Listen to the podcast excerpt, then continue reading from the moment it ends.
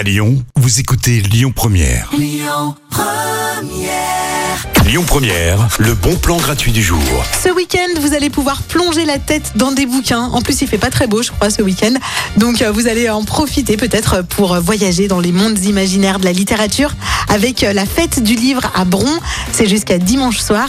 Et pendant euh, deux jours, eh bien, ce sera le vivier de tous les auteurs et autrices contemporains et contemporaines qui vont venir vous présenter leurs œuvres. Il y aura même une remise de prix avec les cinq meilleures œuvres, hein, selon le jury, bien sûr, de la fête du livre. Et puis si vous avez des enfants, eh bien il y a tout un espace qui leur sera consacré avec des lectures animées.